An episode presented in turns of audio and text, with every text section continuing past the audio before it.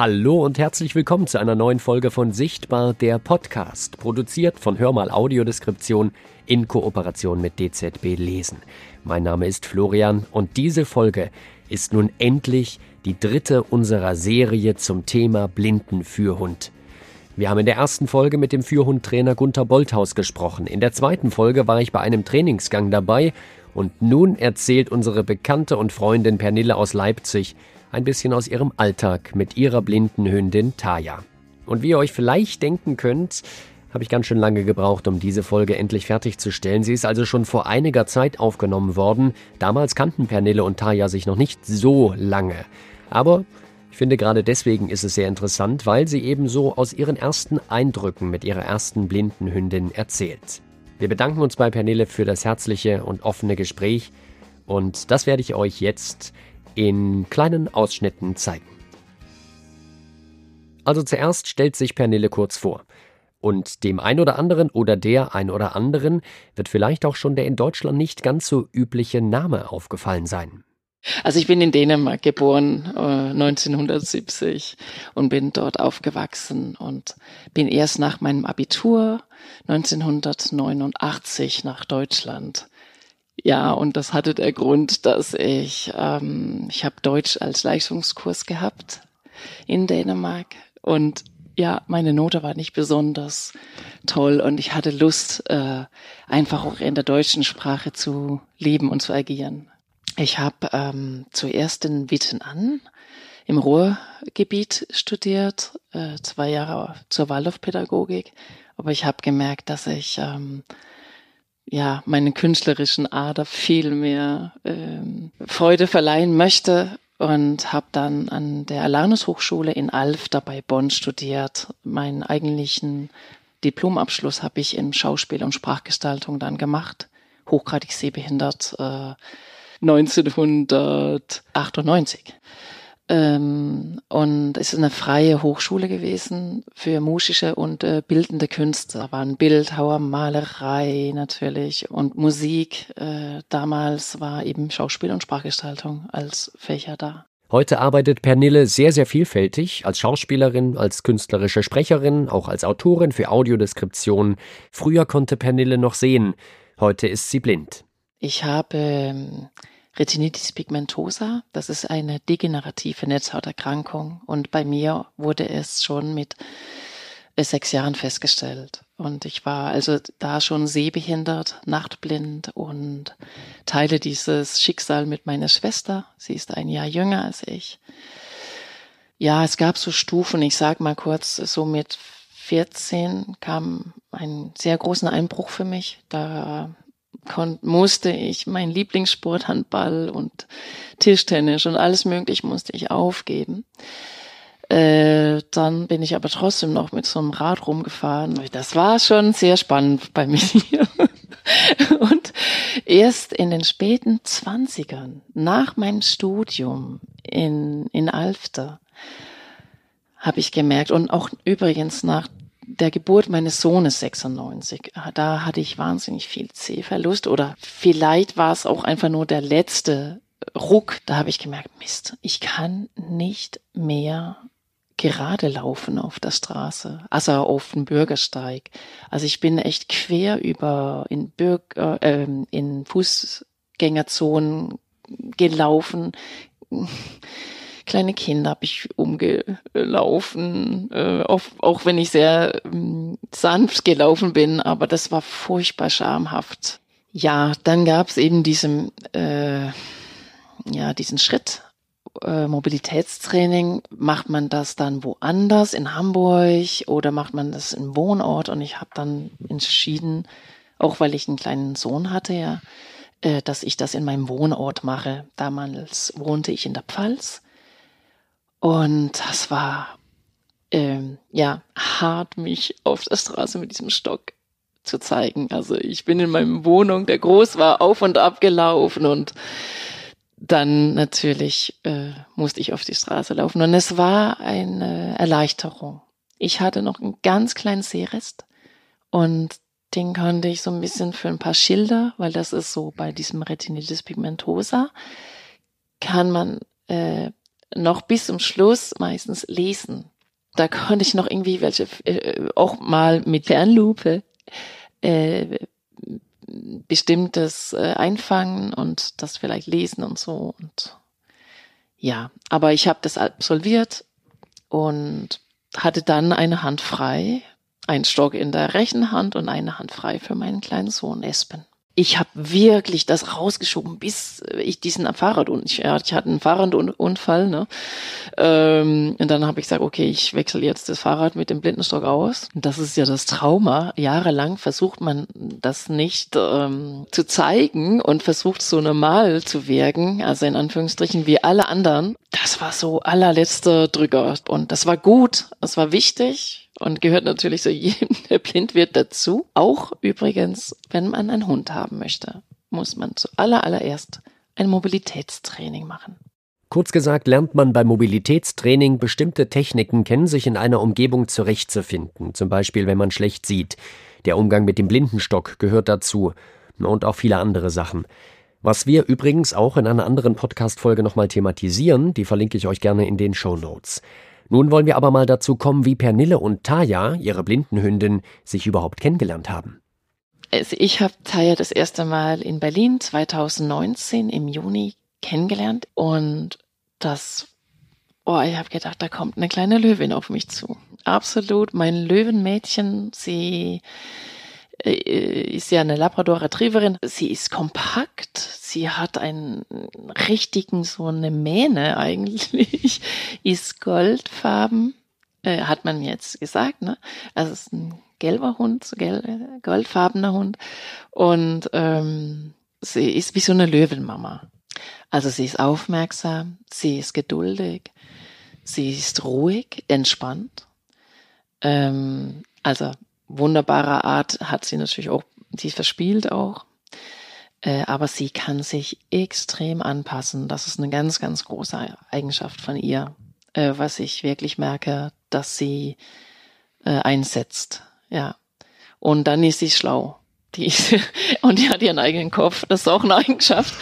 Ähm, aber ja, ich habe großen, sehr großen Respekt vor meinem Hund mit äh, ihrem ja so sein, wie sie ist. Und sie hat auch Respekt vor mir.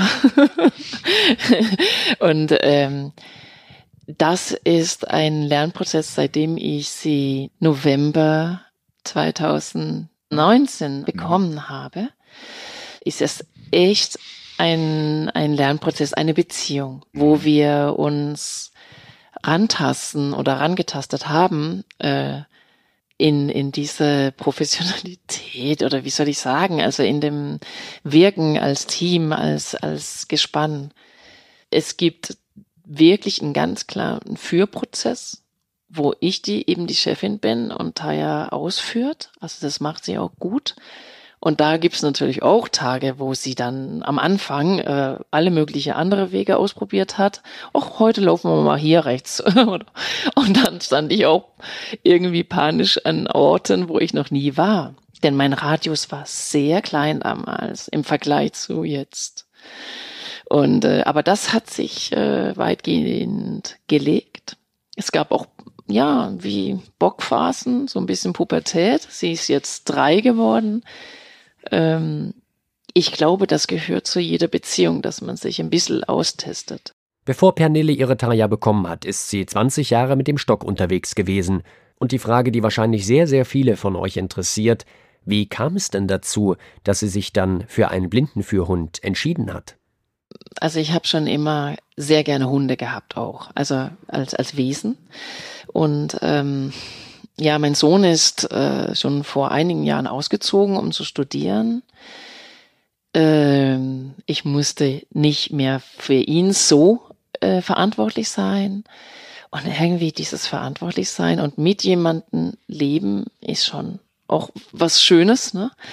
Und ich habe gemerkt, dass es mein Leben enger wird. Also ich habe gemerkt, dass ich nicht mehr so mobil bin oder ein bisschen ängstlicher bin, als ich mal war. Also auch mit dem Stock einfach. Oder vielleicht ist es auch, liegt es auch ein bisschen an der Gesellschaft, dass sie einfach so schnell ist, ja. Und dass ich einfach gespürt habe, jetzt ist der Moment, mal wieder zu probieren mit dem Hund. Also mit einem blinden Führhund. Das hatte ich ja noch nicht probiert. Und ja, dann habe ich mich nach Schulen umgeschaut im Internet. Das ist eine richtig große Aufgabe, einen Hund das anzueignen, was ein Blindenhund macht. Ähm, also mein Trainer hat gesagt, es ist eigentlich gegen, vollkommen gegen das Wissen eines Hundes, ein Bordstein zu suchen, rechts und links, Ampeln zu suchen, Treppe hoch, Treppe runter.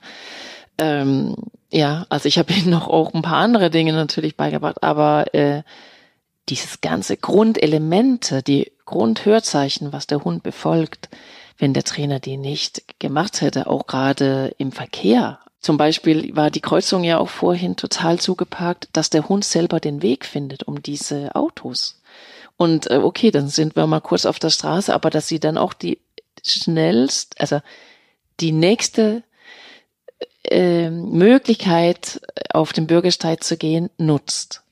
Also dieses äh, voraussehen, vorausblicken, was ein führen kann. Das, also ich, ich bin voller Achtung davor. Also um die Situation nochmal zu erklären, in dem Viertel, in dem Pernille mit Taja normalerweise unterwegs ist, herrscht wie an einigen Stellen in Leipzig Parkplatzknappheit. Und wenn die Kreuzung zugeparkt ist, dann geht Taja mit ihr oft ein Stück auf der Straße entlang. Das erfordert natürlich ein ganz besonderes Vertrauensverhältnis. Ähm, wir waren in, öfters in solchen Situationen, wo ich nicht verstanden habe, was mein Hund jetzt macht und an den Hund ein bisschen gezweifelt habe, aber also das war so nur, weil ich die, die, die Ausbildung nicht hatte, den Hund zu verstehen. Also wir haben uns im Juni kennengelernt. Ähm, da war das noch nicht sicher, dass Taya mein Führhund wird. Ähm, also das ist in der Blindenführhundeschule in Berlin ähm, gewesen. Und äh, das war aber, also so ein bisschen Liebe auf den ersten, so herrlich, äh, dieses Löwenmädchen da anzufassen und mit ihr zu laufen, das durfte ich dann. Ne? Und äh, das waren so zwei Tage, Kennenlerntage. Und die haben das auch äh, wahrgenommen im Team, dass wir gut zusammenpassen. Dann hatte Taya noch Ausbildung und wir haben uns dann ganz Ende Oktober in Berlin getroffen für eine Woche am Müggelsee wo, wo das dann klar war, jetzt wird Taya mein Führhund. Und 15. Oktober, äh, November habe ich dann unterschrieben, dass Taya mein Führhund ist. Ähm, und wir waren dann auch, also eine Woche in Berlin und zwei Wochen in Leipzig äh, zum Trainieren mit dem Trainer. Und also das heißt, ich bin in Berlin die S-Bahnhöfe hoch und runter und ein ganzen Stress. Aber es war, es war tatsächlich so, dass ich dachte, als ich eine Fürhundeschule gesucht habe, für mich jetzt, ich wusste, ich muss in Leipzig rumlaufen. Ich werde in Leipzig rumlaufen und habe tatsächlich aus der Großstadt einen Hund mir gewünscht, wo ich weiß, der kann das, kann in eine Großstadt um, rumlaufen. Und man wenn Tai jetzt hier entspannt ist, die ist ein Ass auf dem Bahnhof zum Beispiel. Die ist super. Da, da fühlt sie sich richtig zu Hause. Es ist eigentlich alles nur Pillepalle, was ich mit Taya eigentlich schon mache. Aber da ist sie, ja, einfach, also wirklich großartig. Was Pernille auch immer wieder betont hat, ist, dass sie mit Taya, wie sie es sagt, ihren Radius erweitern konnte. Und das war für sie von ganz besonderer Bedeutung. Ich habe oft geweint, ehrlich tatsächlich, weil ich sehr berührt auch bin, wenn, wenn ich mit Thai unterwegs bin. Ich diese Sachen wieder kann. Wir waren an der Ostsee in dem Aura Hotel dort zu einem Computerkurs.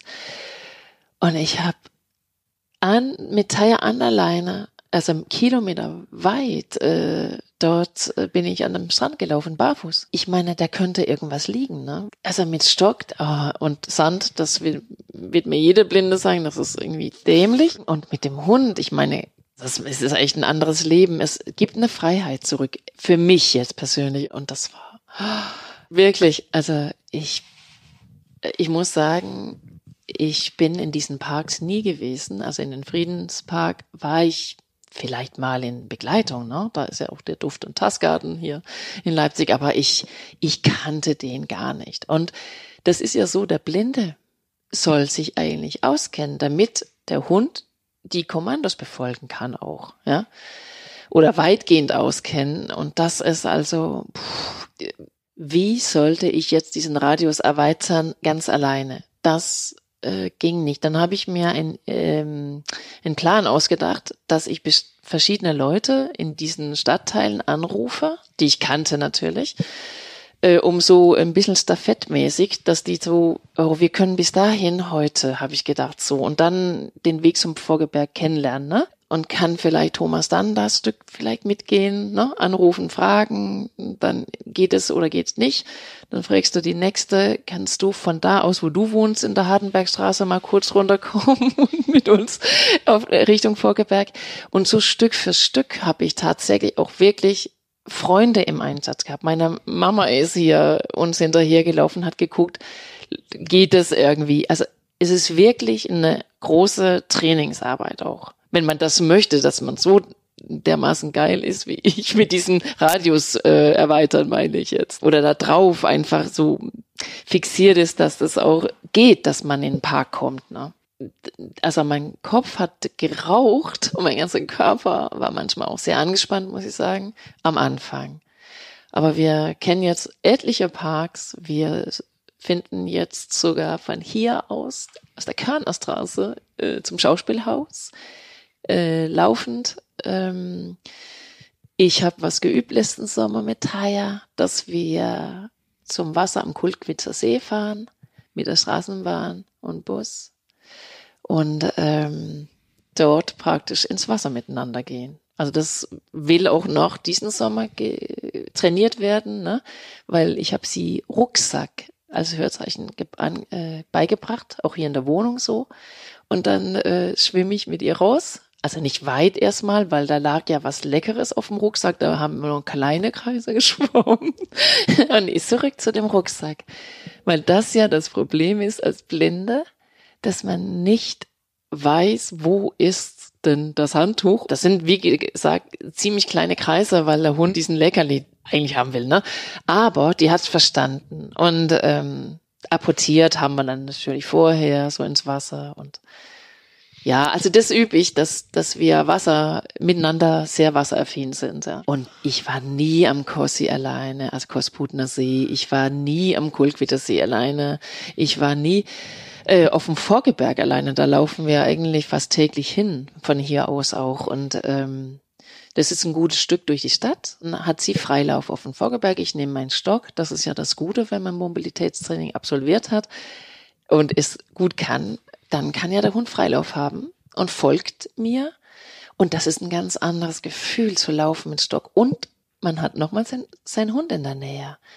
Und dann rufe ich die ab, äh, wenn ich sie, also ich höre sie ja mit ihrer, die hat eine kleine Glocke an. Die bimmelt dann ein bisschen vor sich hin und dann höre ich das und ja, und dann manchmal taucht sie ab ins Unterholz und, und genießt die, ihre Freiheit. Aber für mich ist wichtig, ich bin ja selber so freiheitsliebend, dass mein Hund auch einen gewissen, also wirklich, dass sie auch ihre Freiheit hat. In, in gewissem Grad natürlich. Was Pernille dann auch noch betont ist, dass sie zwar die Chefin ist, das Gespann aber auch nur dann gut funktionieren kann, wenn beide für sich gegenseitig Verantwortung übernehmen.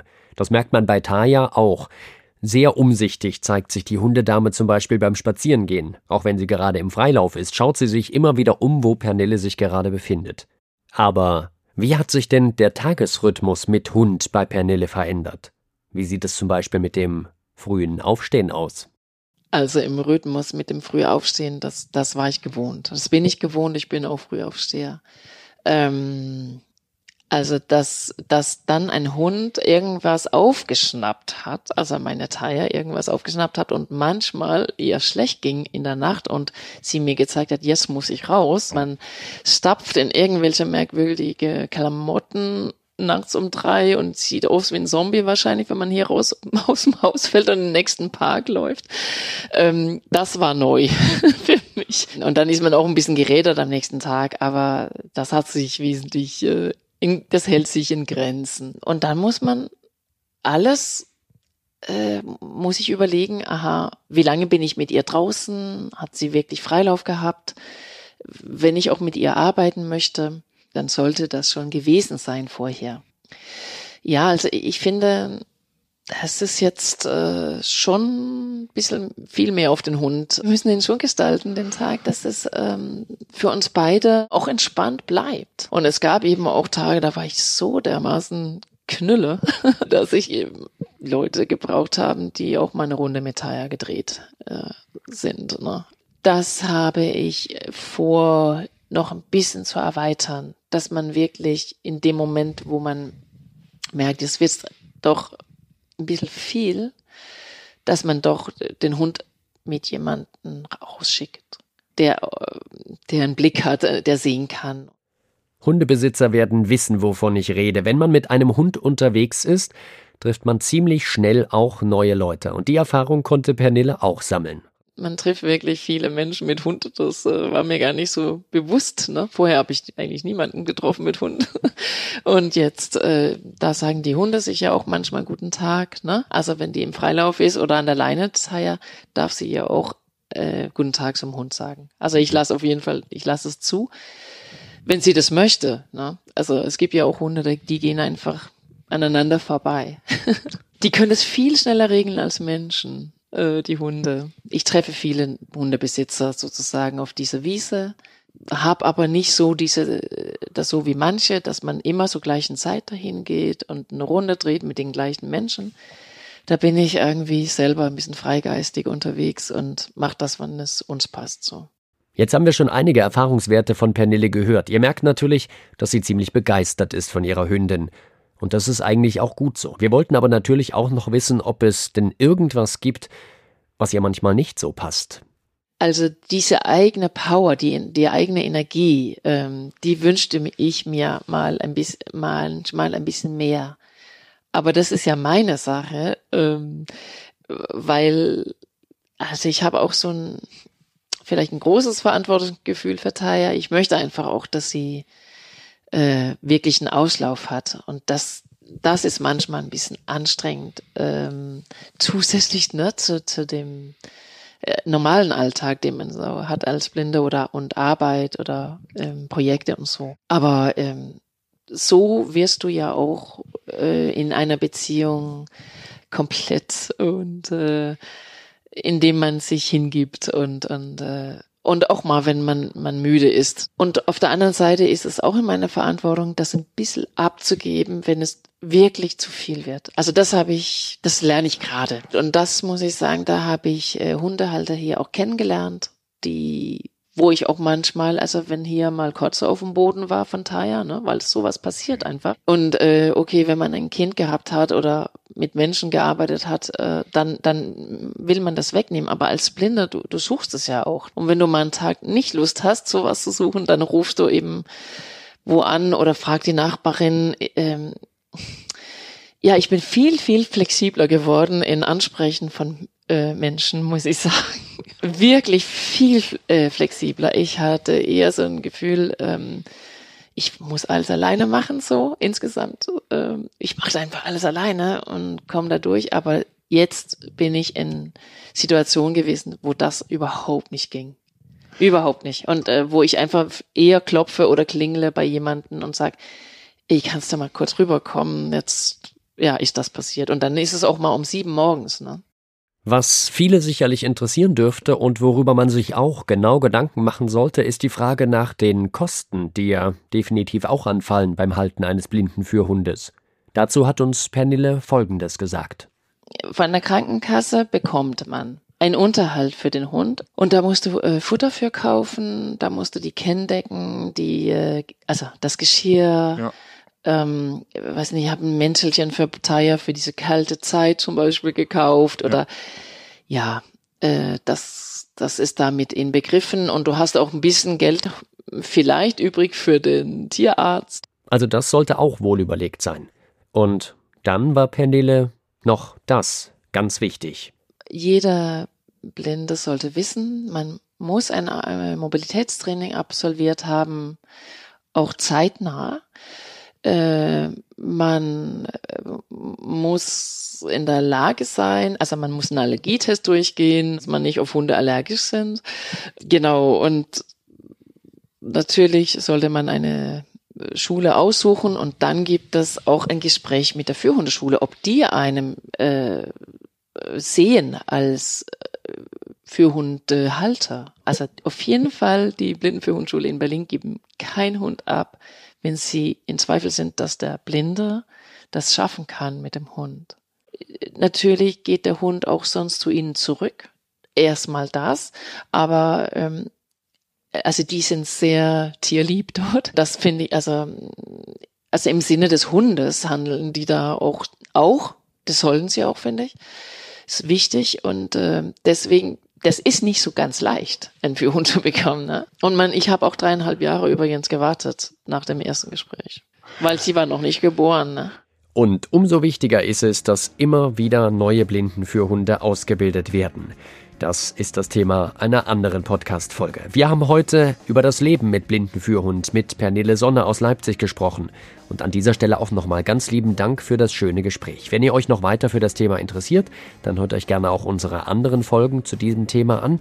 Wie immer gilt auch, wir freuen uns über eure Rückmeldungen und Fragen oder Anregungen zu neuen Folgen, schreibt uns gerne eine E-Mail an sichtbar.hörmal-audio.org. Und jetzt macht's gut. Bis zum nächsten Mal.